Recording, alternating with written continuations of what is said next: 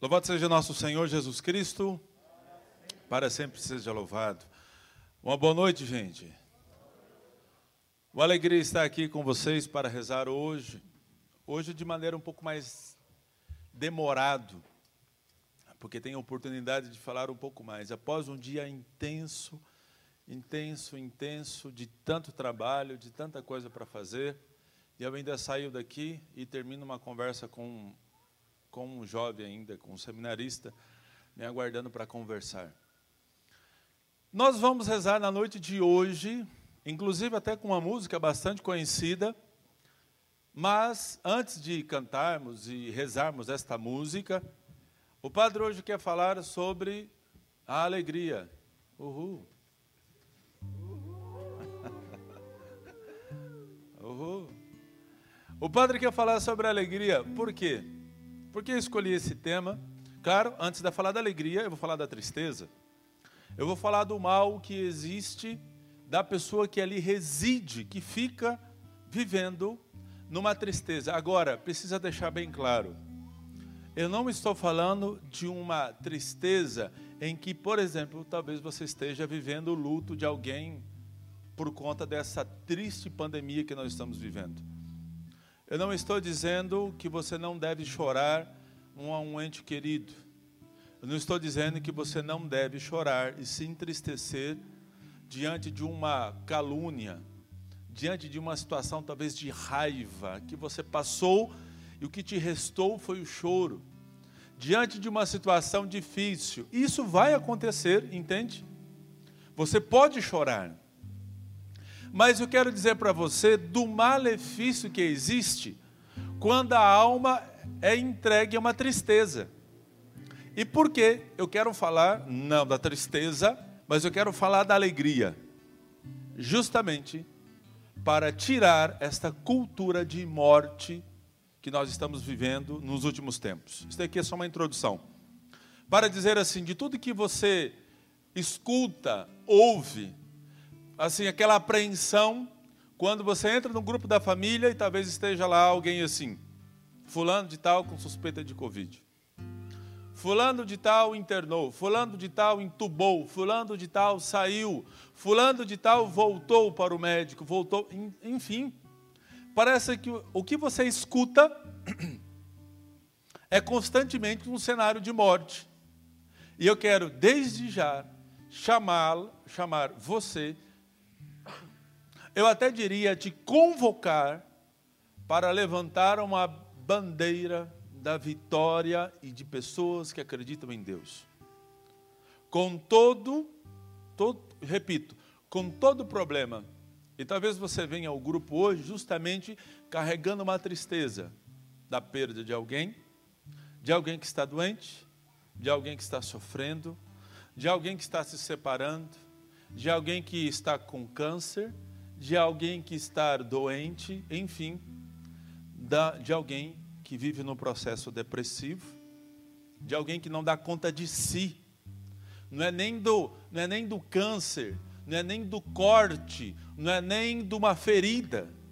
É pior ainda, uma tristeza na alma, que aqui a gente luta, luta, luta para poder, para poder tirar.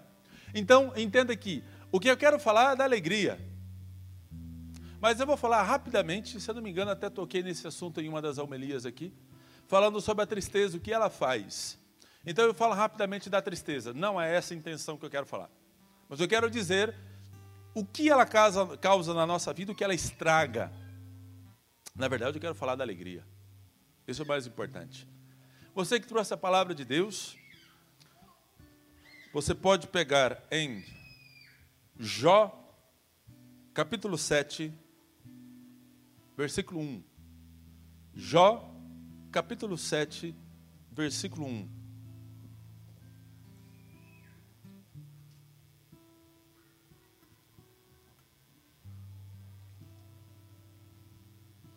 Jó, capítulo 7, versículo 1. De 1 a 4.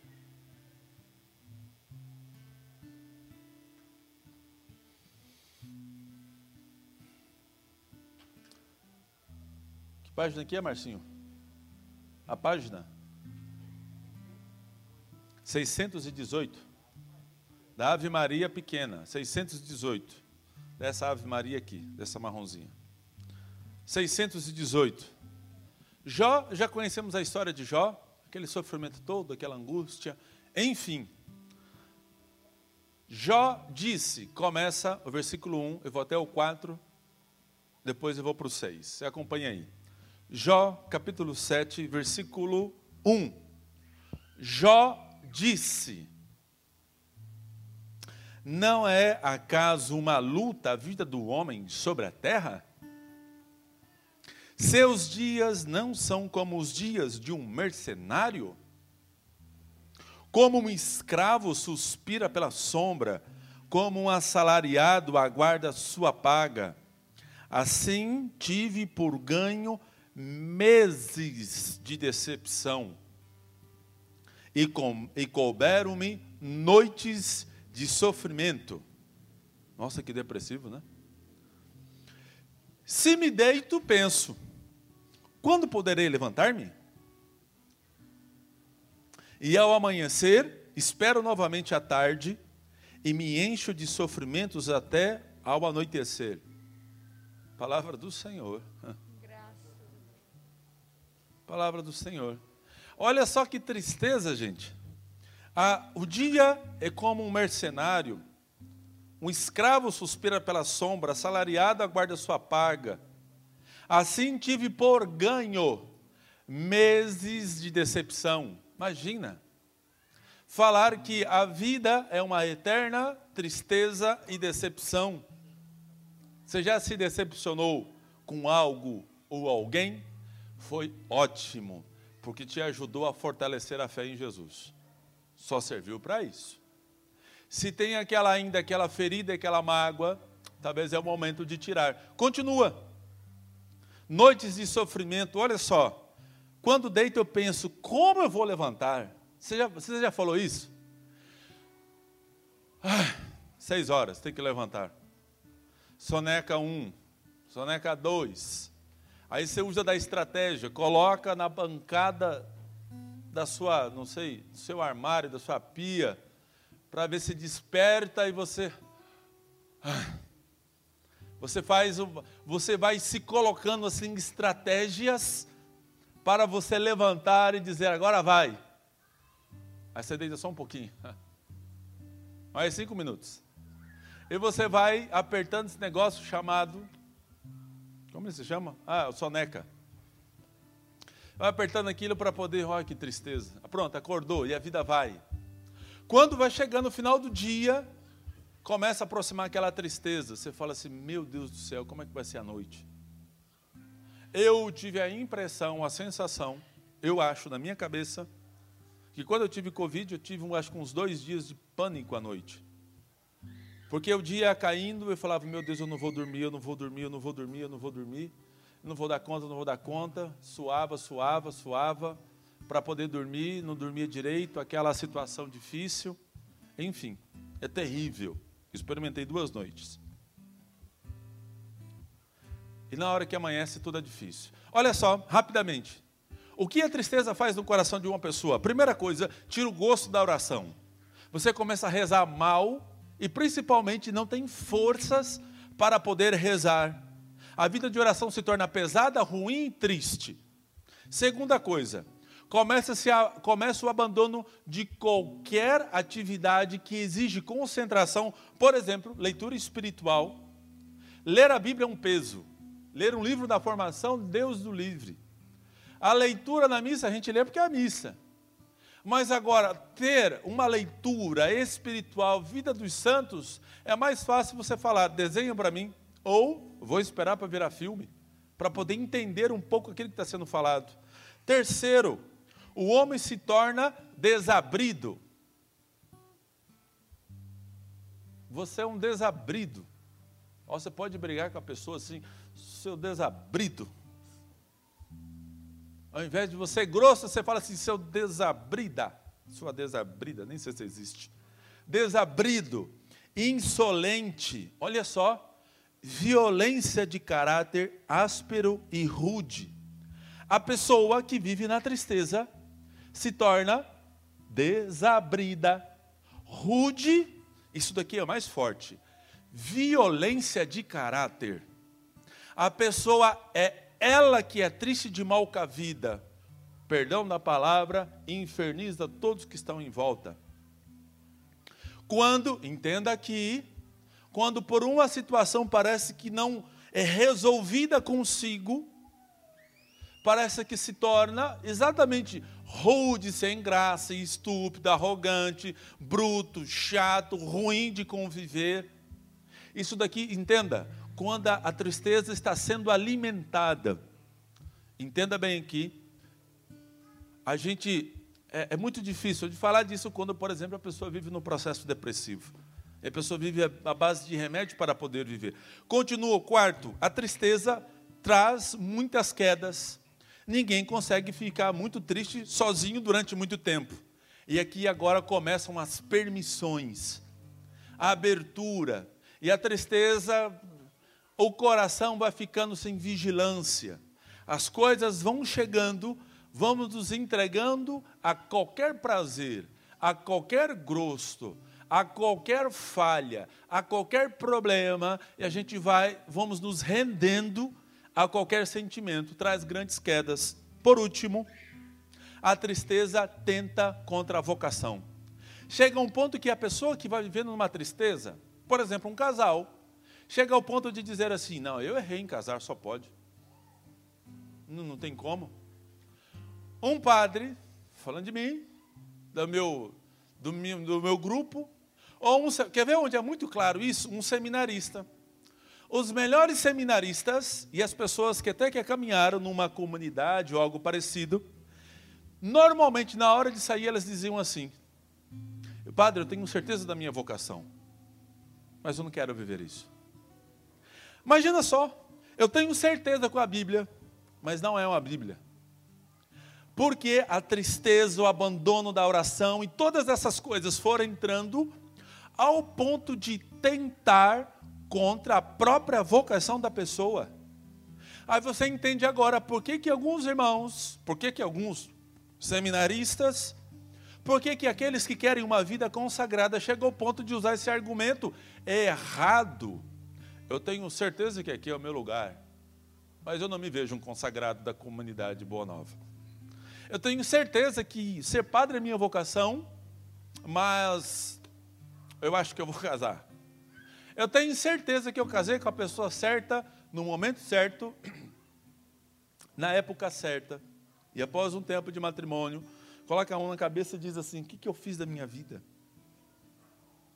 A tristeza vai sendo cultivada. Ponto, já falei demais da tristeza. Então, só para você entender o que a tristeza causa no coração de uma pessoa. Meu irmão, a primeira coisa, vamos de novo retomar aqui. Você pode chorar, você pode sentir, você pode se magoar, você pode se decepcionar. Todas essas coisas favorecem para você se aproximar de Deus. Ele que é um Deus justo e santo. Ele que te ama infinitamente. Do contrário, você já teria ido ó, embora faz tempo.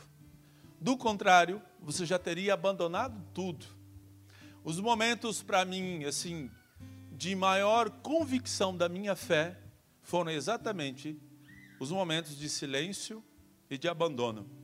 Esses dias eu estava falando com os meninos lá no, no refeitório, escandalizei alguns. Está aqui a minha irmã que não mente. Um dia,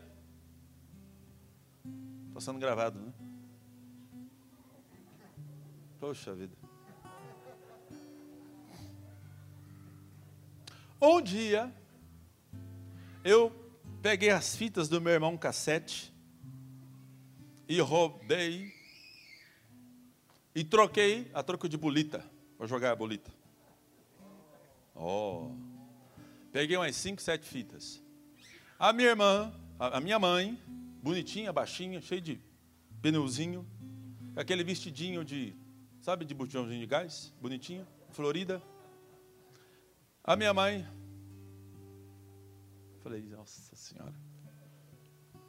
Gente, naquele dia, a minha mãe, mas me bateu tanto, tanto.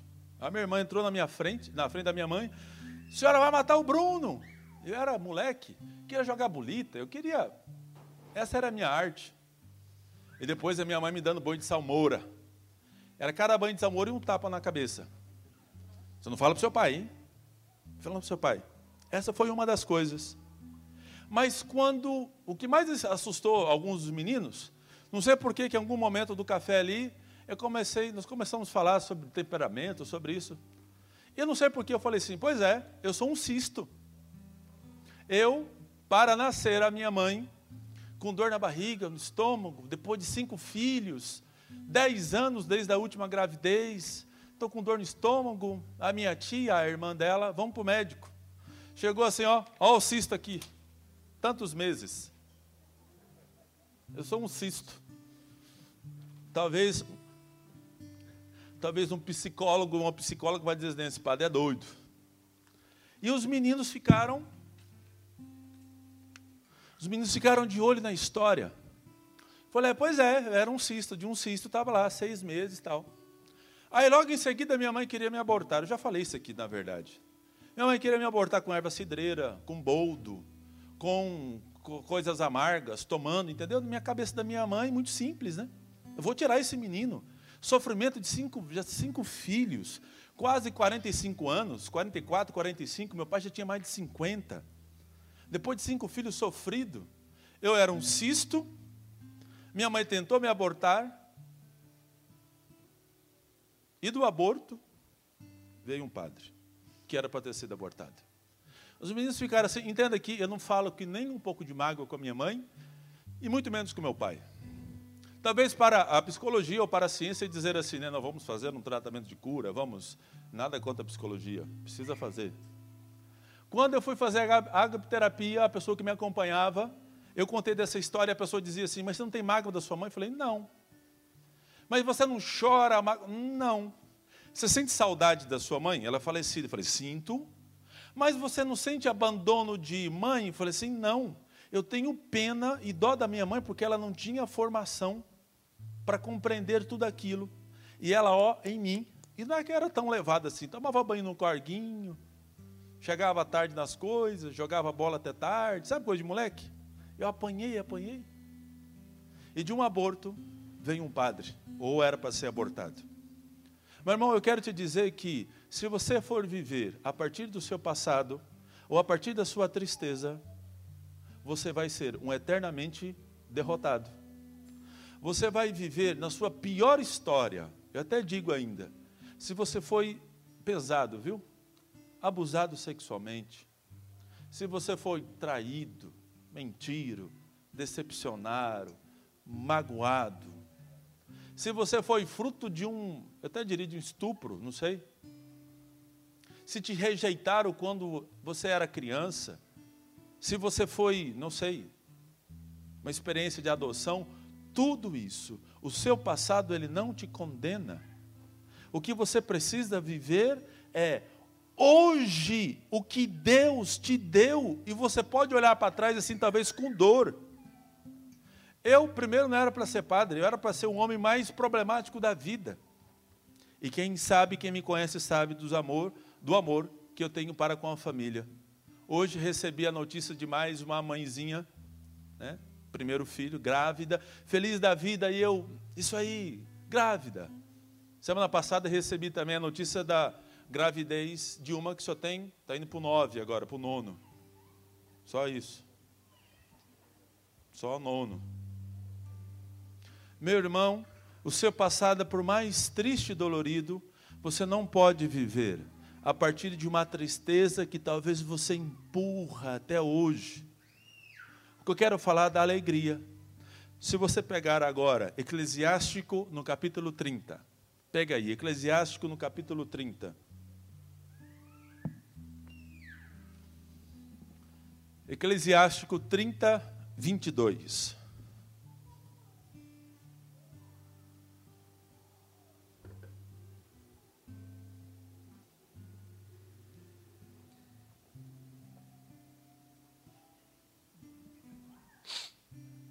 Eclesiástico 30, versículo 22. diz assim: Não entregues a tua alma à tristeza, não atormentes a ti mesmo em teus pensamentos. A alegria do coração é a vida do homem. É um inesgotável tesouro de santidade. A alegria do homem torna mais longa a sua vida. Tem compaixão da tua alma, olha só. É como se Deus dissesse: Olha aqui para mim um pouquinho. É como se Deus dissesse assim: Pelo amor de Deus, um sorriso. Pelo amor de Deus, se reconcilie consigo. Deixa esse fardo tão pesado do seu passado ou do seu presente e tenha compaixão de você. É como se Deus dissesse assim: se ame pelo amor de Deus, porque eu amo você. Se cuide pelo amor de Deus. Continua. Tem compaixão da tua alma. Torna-te agradável a Deus e ser firme. Firmeza. Concentra o teu coração na santidade e afasta a tristeza para longe de ti. Pois a tristeza matou a muitos, e não há nela utilidade alguma. A inveja e a ira abreviam os dias, e a inquietação acarreta a velhice antes do tempo. É verdade. Aquele que é chato de conviver e triste, rancoroso, ruim, parece, você já viu assim aquele povo com 25, 30 anos, 18 anos, e talvez você fale até para os seus filhos: deixa de ser velho com o seu irmão, para de ser rude. Não precisa dessa arrogância toda. Ficar triste, gente, a velhice chega mais cedo. Um coração bondoso e nobre banqueteia-se continuamente, pois seus banquetes são preparados com solicitude. Olha só, isso aqui é tão, é tão sério. Isso é tão sério. Eu quero achar a frase do santo isso é tão sério, em que diz, na verdade não é do santo, mas um ditado popular que eu acho que você nunca ouviu, porque esse daqui é a leitura que eu fiz. Dizem muito bem aqueles que vivem tristes, dizem muito bem que é como quem serve um bom manjar, porém com molho amargoso, que o faz todo desabrido, todo severo. Isto é, aquele que vive na tristeza, ainda que possa ter um grande banquete, não é a comida, ainda que possa conviver bem, mas é como se servisse um grande banquete ruim, com alguma coisa estragada. Meu irmão, preste atenção, de agora você olha muito bem para o Padre. Deus, olha aqui, olha aqui. Talvez um grito de profecia, não eu diria, no meio de todo o sofrimento. Você está em crise financeira?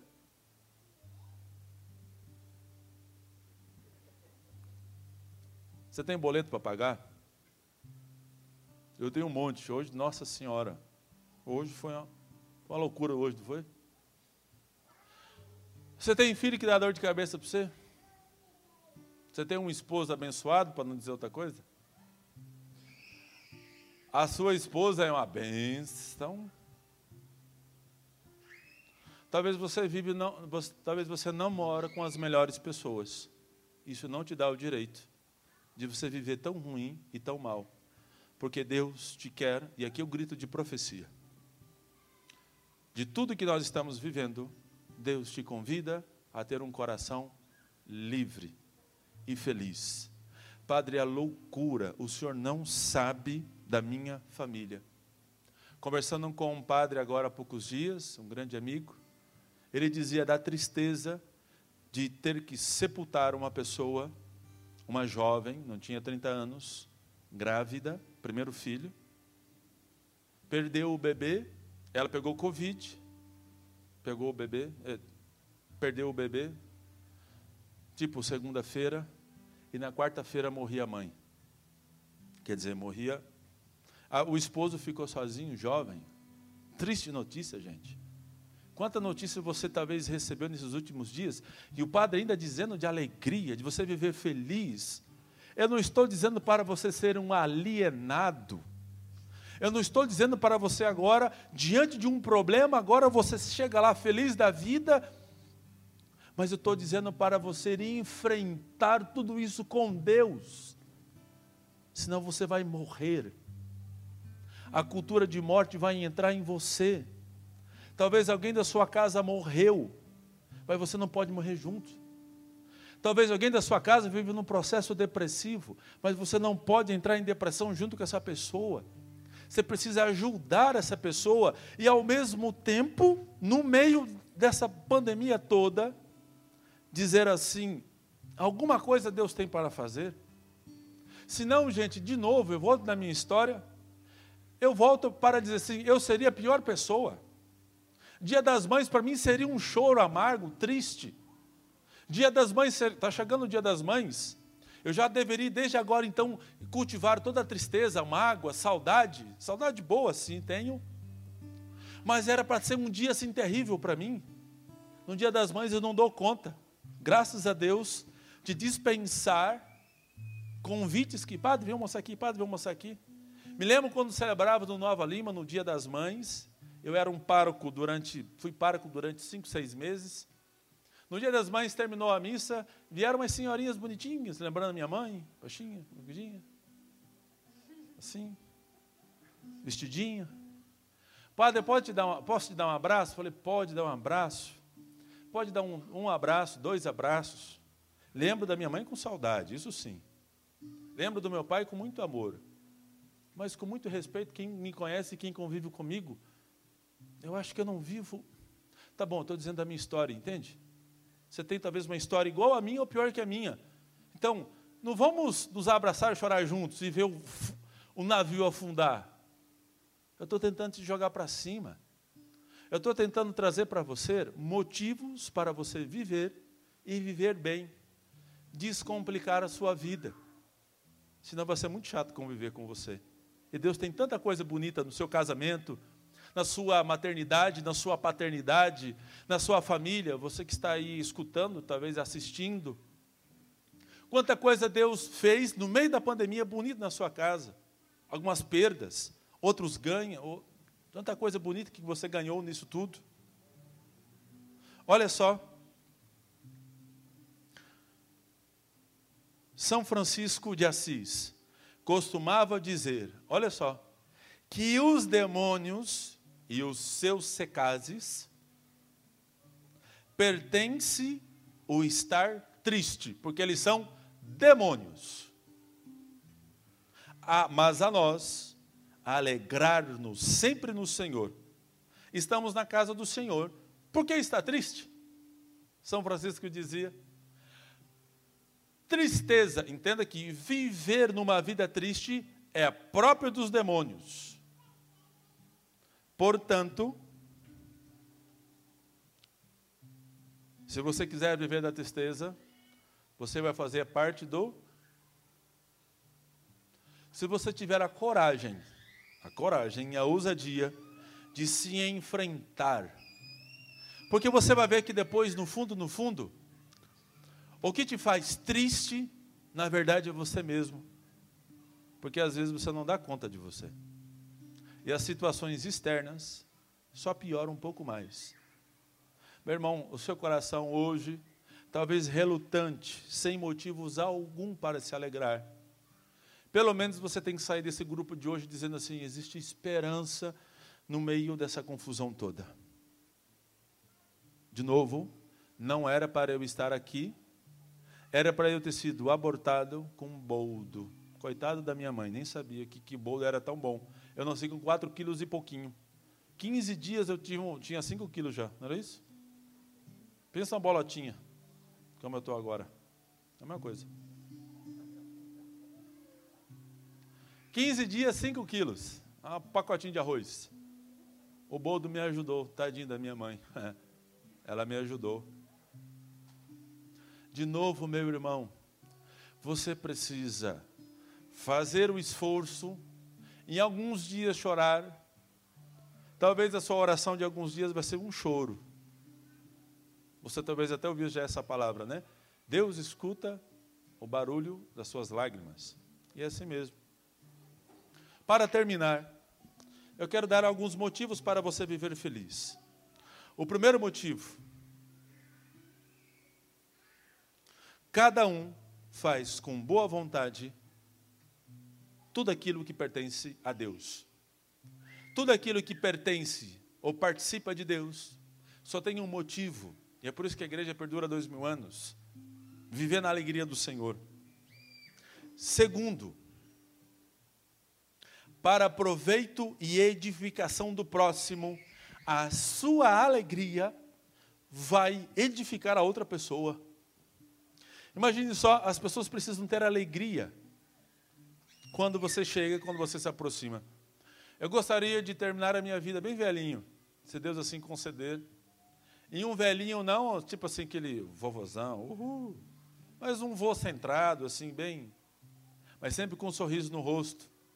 E um seminarista, talvez, na casa do clero, me empurrando, tomando banho de sol, e eu brincando, falando, conversando, mas ao mesmo tempo também rezando. Se Deus assim me conceder, eu quero com todos, com tudo aquilo que um padre encara na vida, todas, eu diria, não se escandalize, talvez mais desafio do que uma alegria contínua. E é um desafio todos os dias decidir pela alegria. Terceira coisa, existe uma obra ainda muito maior e convincente em ser feliz e alegre do que triste. Seu terceiro, e por fim, novamente São Francisco. Ao demônio e os seus servidores pertence estarem tristes, mas nós devemos alegrar-nos sempre no Senhor. Que maior dita a nossa o termos sido trazidos à sua casa e escolhido entre milhares por que, pois, havemos de andar tão tristes? Meu irmão, você foi resgatado. Você foi resgatado, talvez era para você, ser, não sei, alcoólatra, traficante, maconheiro, viciado, adúltero. É para você ter experimentado tantas coisas e Deus te trouxe aqui. Faz jus disso. Já que Ele te resgatou, Viva bem. E vai ser uma edificação para os irmãos ver essa alegria. Santa Teresa dizia às suas irmãs: "A tristeza é minha, mas a cara é sua. A tristeza é minha, mas aquela cara que você vai mudar a partir de hoje, ela pertence à sua esposa e ao seu esposo. Vamos ficar em pé e rezarmos?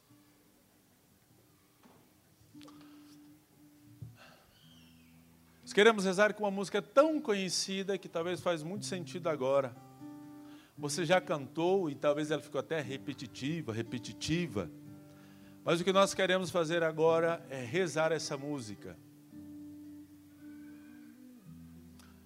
O grande desafio para você é, disso tudo que nós estamos vivendo e você está passando, ainda se decidir a decisão para estar com o Senhor e ainda viver feliz com toda a sua história. Feche os seus olhos um pouquinho. Você já sabe a música, então vamos cantar juntos, junto com o ministério. Fechando seus olhos e lembrando da sua vida, da sua história. Queremos pedir a alegria do Senhor no meio de toda a tempestade. Jesus está aqui. De olhos fechados, incline a sua cabeça. E você agora vai aproveitar. Se para, se para você essa semana foi tão difícil para rezar, reze agora. Jesus, eu peço a alegria no meu coração, que faz dias que eu não sei o que é isso. Talvez meses, Jesus, está sendo tão difícil.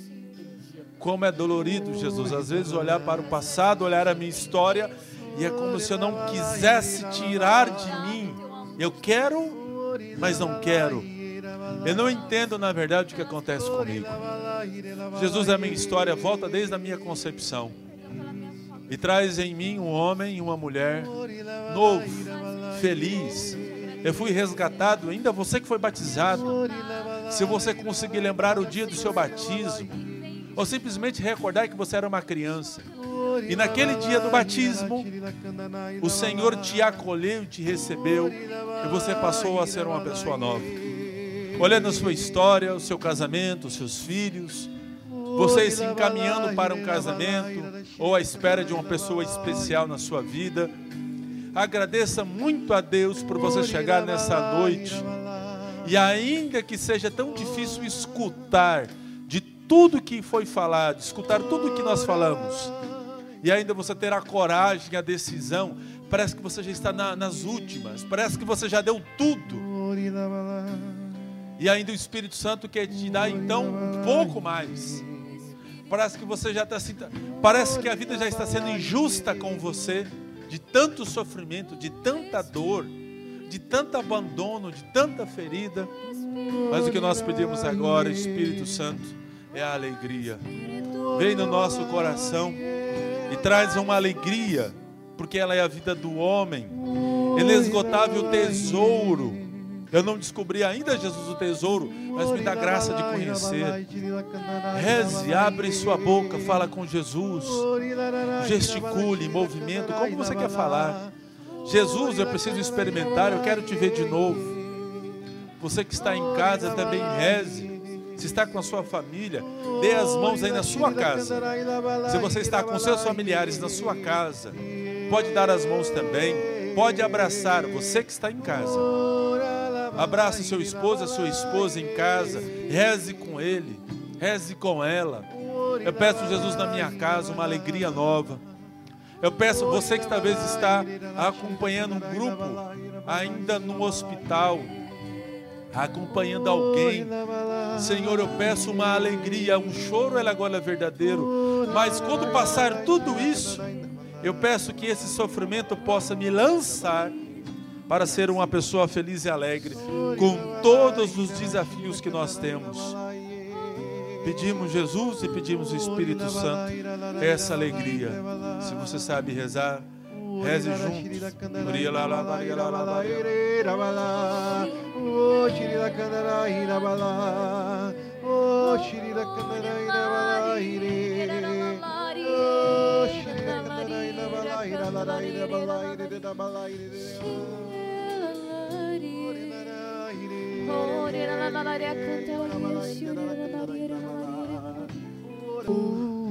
Agora você olha para frente um pouquinho, olha aqui para mim. Ó. Eu quero dizer para você dos benefícios da alegria. Pode ficar em pé ainda para concluir a pregação. Os efeitos da alegria. Aclara o, o entendimento. Se alegre, você fica mais inteligente.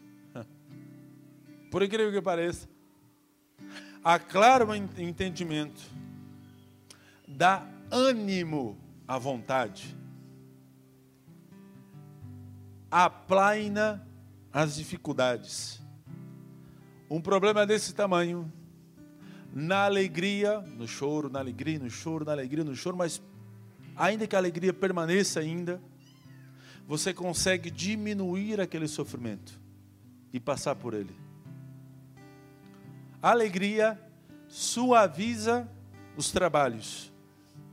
Você começa a ter gosto por trabalhar, por viver, por acordar cedo, por acordar muito, muito cedo, por ter a rotina, por ter o seu dia a dia, em ter as suas coisas.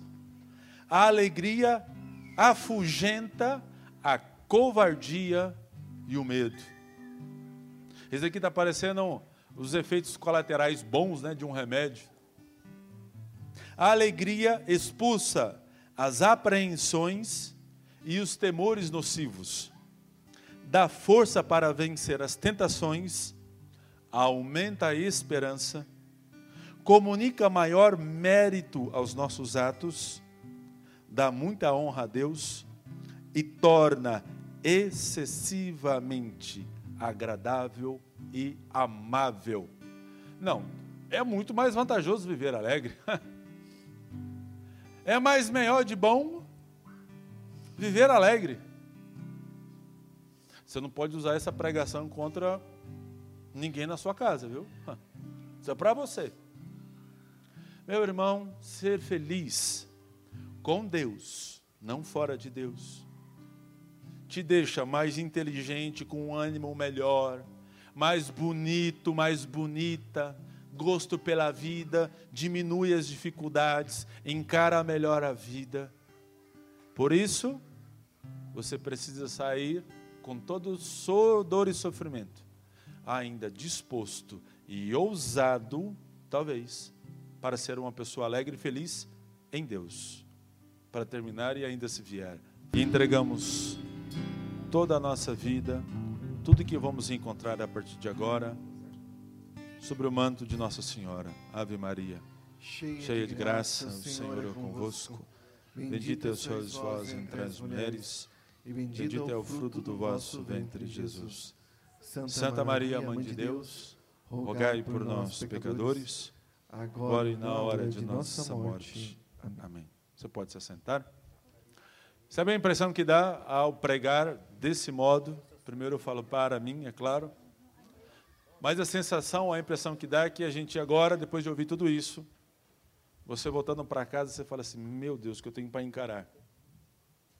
Mas é como se você saísse daqui assim, mais ou menos assim, né? Sabe quando você vai pegando pesado? Você vai lavar um panelão de louça? Panelão de louça. É, panelão. Você vai levar um panelão naquele momento da louça? Trabalhar pesado? Ou quando você cai, você faz assim, né? Aí você levanta, pronto, vamos caminhar de novo. É isso que você tem que fazer hoje. Dá uma ajeitada, esfolado. Sabe quando você cai de bicicleta? Eu caí muito de bicicleta. Esfolava assim, falei, nem doeu, nem doeu, nem doeu. Passava álcool, gritava, nem doeu, nem doeu, depois na bicicleta de novo. Ó. É assim que você precisa fazer hoje. Talvez você seja um pouco como criança nas mãos de Deus.